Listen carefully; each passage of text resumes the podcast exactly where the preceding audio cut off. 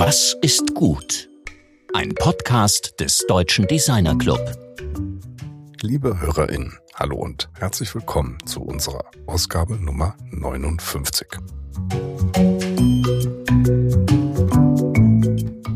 Letzte Woche haben wir euch zu einem Redebeitrag von Nils Holger Moormann auf unserem Was ist gut Event mitgenommen. Dabei ging es um das Ringen nach richtigen Bewertungen für gutes Design und um das Machen. Das, wie Holger zum Schluss sagte, auch von Herz und Bauch kommen muss, das von Leidenschaft geprägt sein muss. Wir dürfen nicht so brav sein, danach streben, alles perfekt zu machen. Man muss auch mal kraftvoll daneben hauen. Das ist das Gewürz, um neue spannende Dinge zu schaffen. Mal einen auf die Nase zu kriegen, sollte man also zulassen und den Job dann trotzdem gerne machen. Dann ist es richtig gut. Gerne verweisen wir an dieser Stelle einmal auf unseren Medienpartner, das unabhängige Designmagazin Form. Im gerade erschienenen Heft Nummer 293 geht es auf knapp 150 Seiten ausschließlich um Designwerkzeuge. Was kann man denn überhaupt anders machen? Ohne die richtigen Werkzeuge sicherlich nichts.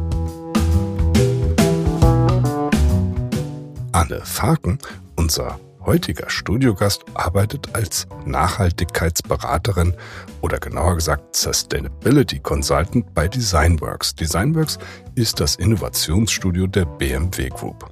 Anne fungiert als lebende Schnittstelle zwischen Design und Nachhaltigkeit und ihr wunderschönes Motto lautet Designer sind kritisch, Anne ist kritischer. Da sind wir auch schon mitten in unserem DDKs-Thema heute. Nachhaltige Transformation, diesmal aus dem Inneren eines Konzerns betrachtet. Anne arbeitet mit ihren Studioteams in Los Angeles, München und Shanghai. Zu den Schwerpunkten gehört die systemische Integration von Nachhaltigkeit in den gesamten kreativen Prozess und zwar so früh wie möglich. Mit ihr redet Georg darüber, welche Vor- und Nachteile die Anbindung eines Designstudios an einen Konzern hat und darüber, wie schnell die Transformation innerhalb von Industriekontexten überhaupt funktionieren kann.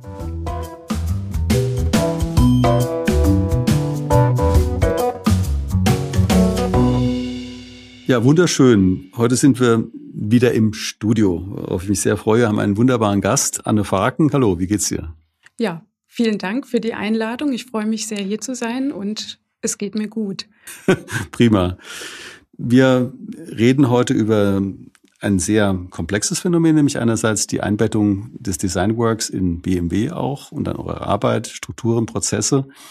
Und ähm, mich würde als allererste Frage nochmal beschäftigen, wie sieht denn dein Schreibtisch aus?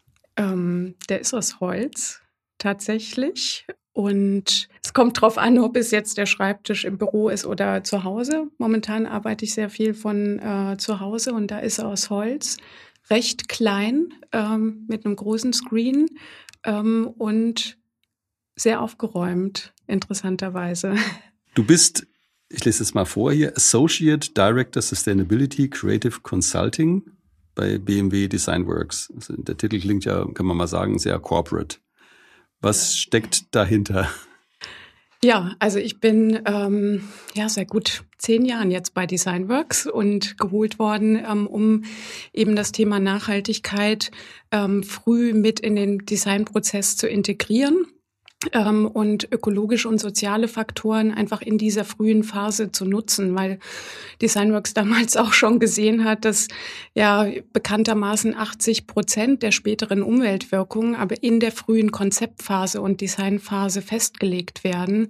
Und ähm, da haben wir jetzt über die letzten Jahre ja uns intern auch die Kompetenzen aufgebaut, das Thema Nachhaltigkeit auch im Design konkreter zu machen. Also mit Tools, ähm, was bedeutet das überhaupt? Welche, ähm, welche Kriterien schaue ich mir an? Ähm, was ist in welchem Projekt wichtig und welches Wissen brauche ich, ähm, um das ähm, intelligent und gezielt ähm, in den Prozess mit einzuflechten? Ja, das ist ein tolles Programm zunächst mal. Also was du jetzt ähm, darstellst oder der ganze Scope dieser Tätigkeit hat natürlich eine unheimliche Relevanz. Was bedeutet das jetzt konkret für dich, wenn du morgens ins Büro kommst oder von deinem von zu Hause aus den Rechner einschaltest? Was ist auch deine konkrete Tätigkeit? Ähm, die ist unterschiedlich. Also die ist sehr, sozusagen habe ich recht viele Hüte auf. Also momentan oder auch die letzten Jahre arbeite ich sehr viel ähm, konkret in unterschiedlichen Projekten, ähm, beratend und auch sehr viel inhaltlich. Ähm, vielleicht können wir da später nochmal drauf kommen, was auch die Rolle von einem äh, Designer ist oder von einem ja, Kreativen, wie viel Potenzial da auch drin steckt. Ähm, aber auch intern, also zu schauen, wie ähm, setzen wir das Thema auch für die Zukunft noch anders auf, jetzt gerade auch im, äh, im Hinblick auf die Kreislaufwirtschaft, ähm, weil das sind ja auch fundamentale Veränderungen ähm, und da ähm, müssen wir und wollen wir uns auch äh, weiterentwickeln. Deine Adresse sagt ja Anne Farken, Sustainability Creative Consultant, Eyes on the Future and Feet on the Ground. Was willst du damit sagen? Eyes on the Future, Feet on the Ground. Das hat mein früherer Chef, hat mich mal als pragmatischer Visionär betrachtet. Ähm, und ich glaube, ähm, es ist wichtig, eben diesen großen, weiten Blick zu haben und auch äh, den Blick, wie eine bessere Zukunft aussehen kann, das zu imaginieren und das, das Big Picture, wie es ja mal so schön genannt wird, im, ähm, im Blick zu haben, aber gleichzeitig auch im Kleinen auch zu wirken ähm, und ähm, hands-on, wie es auch so schön heißt, ähm, auch zu wissen, wie man diese Theorie und die Vision ins Praktische übersetzen kann. Also das ist das, was mir auch Spaß macht, ähm, was viel Komplexität auch in sich birgt, ähm, wo die Rolle vom Design auch anders definiert wird, für mich jetzt auch persönlich. Und ähm, das meint das. Ähm, und das finde ich persönlich sehr wichtig auch für meine Arbeit. Du hast ja durchaus einen globalen Global Reach. Du bist an vielen Orten gleichzeitig und wenn ich richtig verstanden habe, sitzt du sozusagen in Los Angeles, München und Shanghai, wenn man da von Sitzen reden kann, ja, an drei Orten gleichzeitig. Was für eine Arbeit ist das? Ja, Designworks ist ja in ähm, Los Angeles gegründet worden, in der Hinterhofgarage. Finde ich auch ganz schön, dass es nicht so ein Automotive-Spin-off ist. Das macht sich auch stark in der Kultur bemerkbar, ähm, in der gewachsenen Kultur. Ähm, dann haben wir noch ein Studio in Shanghai und mit beiden Studios arbeiten wir hier im Münchner Studio auch zusammen. Und das ist natürlich sehr fruchtbar, weil die ähm, regionalen Perspektiven doch sehr unterschiedlich ist und jetzt auch zum Thema Nachhaltigkeit ähm, wird es sind es andere Themen, also es gibt Themen, die gleich sind, aber es sind auch andere Themen, die in China jetzt spezifisch, also unterschiedlich sind ähm, und in, in den USA natürlich auch. Und abgesehen davon, also wir sind insgesamt, ich, ich, ich habe jetzt, weiß, ich glaube so insgesamt 140 Leute arbeiten aber auch mit Freien zusammen, aber die, meine Kollegen auch hier in München ähm, sind wir sind kulturell sehr stark ähm, durchmischt. Also hier, da ist die Sprache auch Englisch ähm, und da ist eine, eine, eine große Diversität auch in, in den Teams. Das ist ja Designworks slash BMW oder BMW slash Designworks. Also wie sieht BMW von Designworks aus? aus? Wie stehen die zueinander im Verhältnis? Also das ist ein Punkt, der von außen nicht so richtig äh, zu erkennen ist. Ja, also wir gehören seit 1994 ähm, zur BMW Group. Organisatorisch sind wir im BMW Group Design angesiedelt. Äh, wir sind hundertprozentige Tochter, arbeiten aber zu 50 Prozent, also zur Hälfte für andere Industrien, für andere Kunden, ähm, um eben ja, so, sozusagen als Think Tank ähm, viele Einflüsse von außen, viele unterschiedliche Einflüsse erstmal miteinander selber zu verknüpfen und diese dann auch in die Group reinzutragen. Und ähm, was ich persönlich das äh, Spannende und auch Interessante an der Rolle auch von Designworks in Bezug zum Mutterunternehmen ähm, sehe, ist, dass, wenn man das vergleicht, wir sind wie eine Zelle in einem großen Organismus. Ähm, also wir gehören dazu. Wir haben auch Zugang zu den ganzen ähm, Fachabteilungen, ähm, kennen die Prozesse natürlich nicht im Detail, aber sind drin und haben aber trotzdem noch äh, einen gesunden ähm, Außenblick, so dass das schon in sich auch freier ist, als jetzt äh, nur an so einen Konzern angeschlossen zu sein, also mit allen Prozessen ähm, und so weiter. Und wenn du jetzt sagst, ihr seid wie eine Zelle in einem großen Organismus, dann seid ihr natürlich auch sehr stark von diesem Organismus beeinflusst. Also der Vorteil ist, Einfluss nehmen zu können auf diesen großen Organismus. Der Nachteil mag sein, dass der große Organismus sich vielleicht langsam bewegt.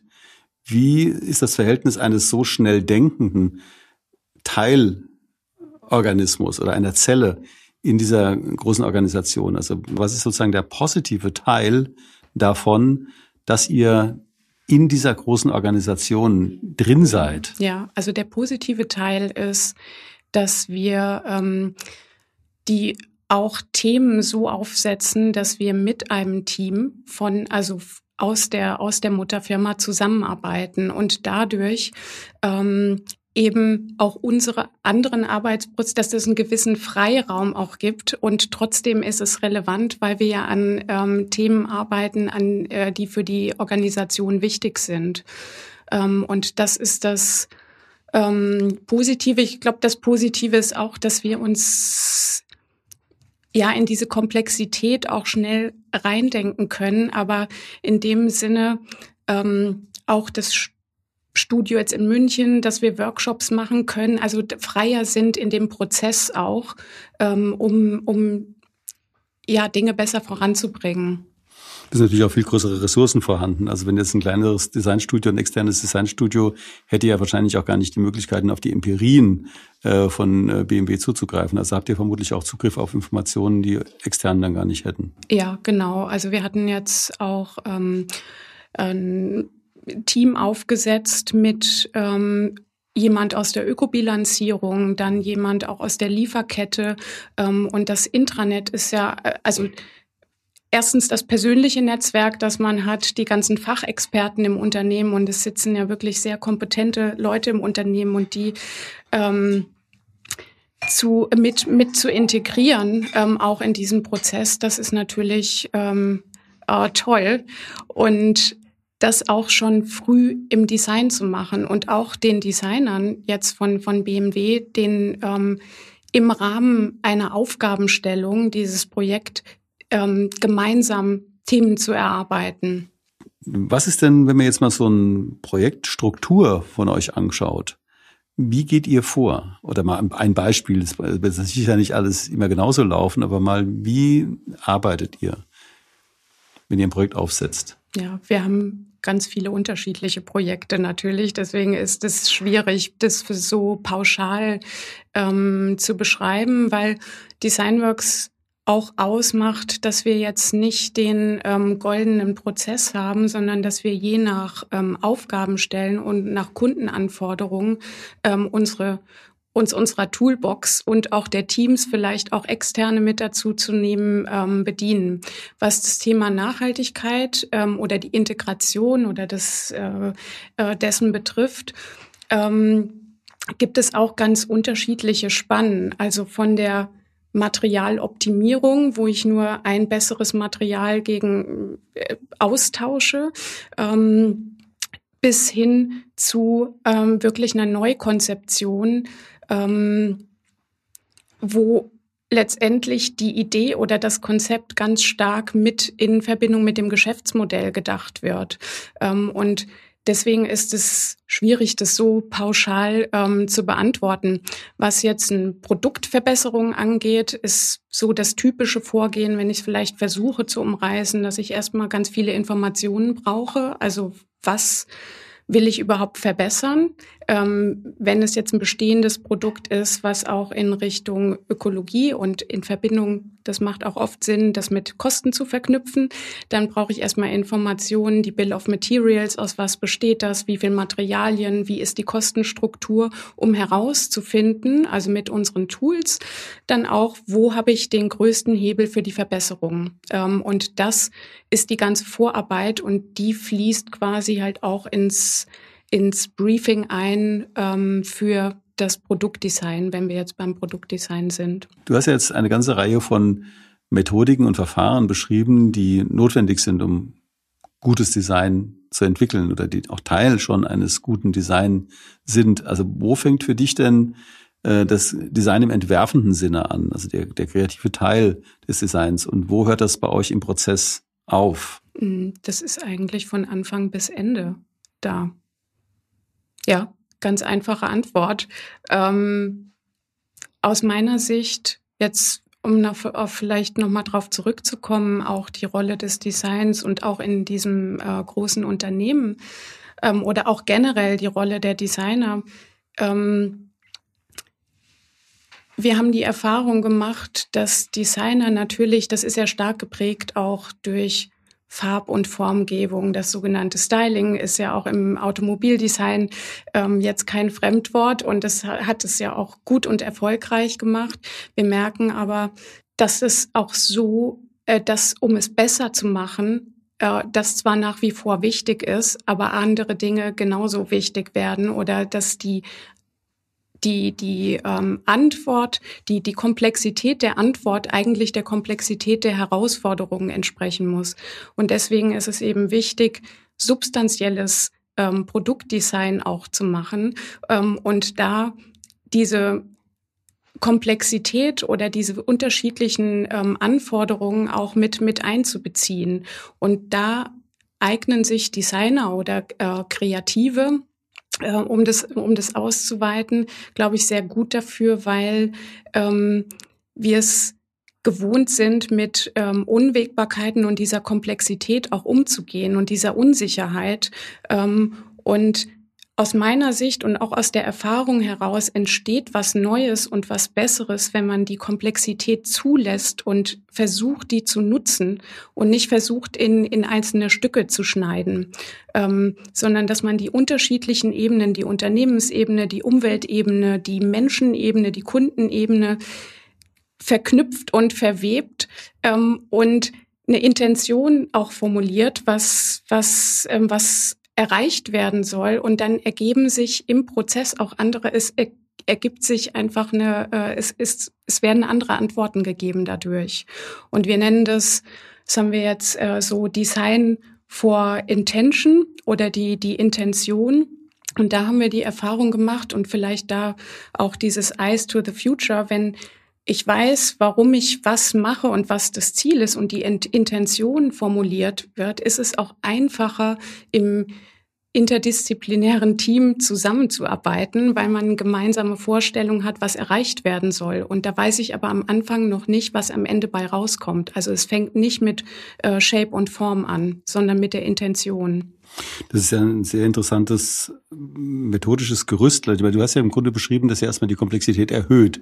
Man würde ja im klassischen äh, so Bauhauschen oder auch noch Ulmer äh, Designverständnis davon ausgehen, dass man versucht, Komplexität zu verringern, eben auch formale Komplexität natürlich zu verringern im Sinne einer, einer guten, einfachen ähm, Lösung. Aber du sagst, ihr erhöht, indem ihr eben diese verschiedenen Sichtweisen reinholt. Erstmal ganz bewusst die Komplexität, um von da aus, wenn ich das richtig verstehe, nicht kausal, sondern ergebnisoffen ja. zu denken das, das ist, äh, das habe ich in der Form jetzt tatsächlich noch nicht gehört. Eben, äh, also dass es so, so ein Methodenkoffer ist, der da natürlich eine unglaubliche Fachkenntnis auch voraussetzt. Das kann ja jetzt nicht jeder in der Form machen. Du hattest vorhin gesagt, dieses Interdisziplinäre ist ein Punkt, diese vielen Fachleute, die da ins Spiel kommen, ist ein Punkt. Und da wird mir jetzt auch klarer, wieso es notwendig ist, in so einer großen Organisation zu sein, weil ihr da auch zugreifen könnt, oder? Ja, und das ist wirklich, ähm, also da bin ich selber immer wieder ähm, begeistert, wie viele ähm, Fachleute es da wirklich auch gibt.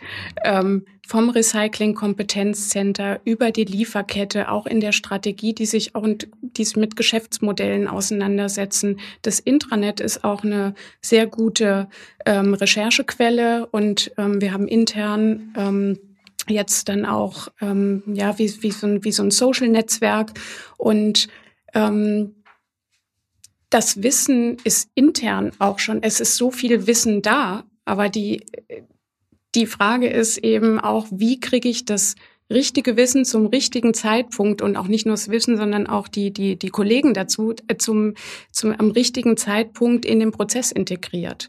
Ähm, und das ist, das erfordert auch Kreativität ähm, und die Kollegen auch zu überzeugen, dass sie äh, mitmachen wollen, ihr Wissen teilen. Ähm, und da sind Designer, aber es ist es sind eigentlich nicht nur Designer, aber da braucht man eben diese Fähigkeiten, auch Kompetenzen zu verknüpfen im Prozess. Und die Rolle des Designs ähm, ist natürlich schon auch noch die Ästhetik und die Formgebung. Ähm, aber auch zwischen diesen unterschiedlichen Disziplinen zu, zu übersetzen. Weil nur wenn ich jetzt äh, ja mit anderen am Tisch sitze, mit anderen Disziplinen, heißt das noch lange nicht, dass ich deren Sprache verstehe. Ähm, und da ist meine oder unsere Erfahrung, dass, ähm, dass Designer ja eine Offenheit besitzen, sich auch in andere Bereiche reinzudenken ähm, und das wieder auch ja zurück zu übersetzen oder überhaupt zu übersetzen. Das sind, da kommen jetzt sehr viele Aspekte zum Tragen, die wir schon in früheren Gesprächen hier auch erörtert hatten. Einmal dieses Thema der gemeinsamen Sprache, das also wie spricht man letztlich in der mit der Industrie als Designer und umgekehrt. Dann haben wir eben auch dieses Thema, dieses, ähm, was GFU, also der in Boston eben diese äh, Metamaterialienfirma gegründet hat, äh, eben auch eingebracht hat. Da möchte ich auch direkt eine Frage daraus formulieren, weil er sagte, äh, Designer können eben auch solche komplexen, nicht eigentlich designerischen Prozesse deshalb gut leiten, weil sie in der Lage sind, äh, zu vereinfachen. Oder eben, weil sie auch in der Lage sind, das Ganze zu sehen was vielleicht Fachleute nicht so sehen, die in ihrer kleinen Fachwelt drin sind. Wie würdest du das? Äh, ja, ähm, das, das würde ich auch so, so unterstützen. Designer sind auch in der Lage, ähm, Wechselwirkungen sichtbar zu machen ähm, und auch dem eine, das hatte der Dieter Brell, glaube ich, auch mhm. gesagt, eine, eine, eine Form, also eine, eine Form, das kann ja auch ein Text sein, aber dem eine, ähm, eine das zu visualisieren und auch diesen Möglichkeitsraum aufzuzeigen, ähm, wie was aussehen kann. Das hat ja auch mit ähm, Vereinfachung jetzt nicht mit Wegschneiden von allen zu tun, sondern mit Klarheit, ähm, die Dinge so auf den ähm, ja, auf den Punkt zu bringen und auch darzustellen. Also Frau äh, Dr. Köhler-Geib von der Chefvolkswirtin der KfW hatte in ihrem äh, DDcast auch darauf hingewiesen, dass das Design ja auch Brücken bildet zwischen Industrien. Und ähm, ihr arbeitet ja für verschiedene Industrien, obwohl ihr sozusagen in BMW eingebettet seid, ja auch für andere Kunden. Was nehmt ihr denn von da nach dort und wieder zurück mit? Also was ist da die spezifische Brückenfunktion von Design? Ja, eben dadurch, dass wir in, in mit unterschiedlichen Unternehmen zusammenarbeiten, die in unterschiedlichen Industrien sind. Also beispielsweise auch Züge machen. In LA gibt es jetzt äh, ein, Projekt, wo wir mehr in die, in die Stadtplanung reingehen, Möbel für den öffentlichen Raum. Ähm, und dieses ganze Wissen ist natürlich schon auch interessant für, für unser Mutterunternehmen, aber gleichzeitig ist es auch interessant für die ähm, anderen Kunden, die wir haben, aus dieser komplexen Automobilindustrie ähm, zu lernen. Und es hat auch schon stattgefunden, also dass wir also mit mit äh, Nicht-Automobilkunden mit Kollegen jetzt ähm, aus dem Unternehmen zusammen ähm, über ja an, an Themen gearbeitet haben, Workshops gemacht haben, um da auch ähm, nicht eins zu eins natürlich, aber einem auch Wissen auszutauschen und voneinander zu lernen. Du hast ja einen Hintergrund auch in Materialdesign oder Materialforschung und ähm, kennst dich ja mit Materialien natürlich aus. Also von, sag ich mal, traditionellen Materialien wie Holz bis hin zu Metamaterialien. Welche Materialien sind denn für dich momentan so die das spannendste Feld? Also wo du sagst, da gucke ich hin, das macht mich wirklich, äh, das interessiert mich, das ist spannend oder da passiert was Besonderes. Ganz konkret finde ich die Entwicklung sehr spannend, was gerade passiert ähm, im Bereich der ganzen Biotech-Materialien also Mycelium und so weiter, also auf quasi ähm, ja Pilz, Pilzleder, äh, so wird's ja medial ähm, auch genannt. Und das finde ich schon spannend, was da sich in dem Bereich ähm, entwickelt. Dann auch im Bereich der Solartechnologie, also die ganzen Farbsolarzellen, die auch aus gestalterischer Sicht sehr interessant sind und sich für Designer da neue Möglichkeiten ergeben. Und generell, ja, diese ganze Verwebung ähm, von den unterschiedlichen Disziplinen, also Nano, Biotech, dann aber auch klassische Materialien, die mag ich auch nach wie vor. Ähm, aber wirklich auch hinzuschauen, was, was entwickelt sich, ähm, was sind die Eigenschaften dieser Materialien und das eben auch in den Prozess mit einzubeziehen und zu gucken, was ist denn da jetzt wirklich besser an den Materialien. Ähm, und die, ähm, soweit ich das jetzt, soweit ich da informiert bin, diese ganzen Low-Impact-Materialien, hatte letztens auch gehört, dass es jetzt ähm, ähm, Baumwolle ähm, auch quasi im Labor ähm, generiert werden kann, was natürlich dann aus Umweltgesichtspunkten, jetzt jedenfalls erstmal auf den ersten Blick, ähm, wenig Wasser, Land und Pestizidverbrauch hat. Und das ist uns natürlich schon äh, ein Riesenpotenzial, da ähm, wirklich in bessere Materialalternativen zu gehen. Du bist ja jetzt Weltbürgerin auf der einen Seite, also indem du an so vielen Orten gleichzeitig tätig bist, aber du bist eine Frau in ähm, sehr technischen Berufszusammenhängen. Also beim DDK kommen wir eigentlich nie um dieses ganze Gender-Thema auch rum. Interessiert uns natürlich auch sehr. Also wie ist es denn für dich jetzt eben als ähm, in diesen Teams zu arbeiten? Wie sehen die aus? Ist das, äh, ist das für dich ein Thema, äh, dich als Frau in so einer eher Männerwelt zu bewegen oder täusche ich mich überhaupt über die Zusammensetzung dieser Welt? Ja, das wahrscheinlich schon richtig beobachtet. Für mich persönlich ähm, sehe ich, dass das generell ein Thema ist, aber für mich persönlich ähm, in der aktiven Arbeit eigentlich nicht. Ähm, also das ist äh, sehr erfreulich. Ja, also ich kann es nicht anders sagen. Und vielleicht kommt es schon auch. Ich habe ähm, ich habe ja vorher in in der ähm, Umsetzung vom Design, in der technischen Entwicklung ähm, von Produkten gearbeitet. Ähm, und da fällt es mir auch recht leicht, ähm, mit, mit Technikern zu sprechen und deswegen ähm, glaube ich, ist der Respekt dann auch ähm, da. Es kommt ja auch immer drauf an, wie ruft man in den Wald hinein und und wie schallt es zurück und ähm, ich selber sehe für mich da jetzt nicht, also habe ich kein, kein Thema damit. Ich möchte mal auf ein klassisches Material zurückkommen, nämlich auf Holz äh, weil du sagst, du magst auch die klassischen Materialien. Also Holz ist hier schon oft Thema gewesen. Also einmal bei der Lioba Lissner, die eben den Amberbaum äh, so liebt, oder bei äh, Klaus Hermann, der eben die Weiden gelobt hat, oder Konstantin Girtsches, der über die Esche geredet hat. Äh, welches Material, welches Holzmaterial kommt dir in den Sinn und hast, was hast du für Erfahrungen damit? Das interessiert mich aber jetzt äh, auf dem Hintergrund dieses immer wieder erwähnten Materials. Es kommt aus den unterschiedlichsten Ecken. Das ist eine gute Frage. Ich mag die, also offenporiges Holz und die Fähigkeit des Holzes, eine, eine schöne Patina zu entwickeln. Ähm, auch es klingt, klingt sehr schön ähm, und fühlt sich warm an und ähm, ja, vielleicht ist es auch so, weil das so ein ursprüngliches Material ist und sehr viel so der Lebensbaum vielleicht auch viel mit dem Leben zu tun hat. Ich weiß, äh, ich weiß es nicht, aber das ist das, was ähm, ich damit verbinde. Arbeitet ihr irgendwie mit, mit Holz oder mit ähm, Ligninen oder mit Materialien in dem Bereich, also in der Praxis? Ist das für dich relevant? Äh, ja, schon auch. Also es wird auch ähm, relevanter bei und auch beim BMWI ist ja das, ähm, das Holz auch vorne mit drin, was auch offenporig ist, wo auch ja die Anforderungen so angepasst wurden, dass es, dass es eben auch eingesetzt werden kann. Ähm, und ja, also es ist schon ein Thema.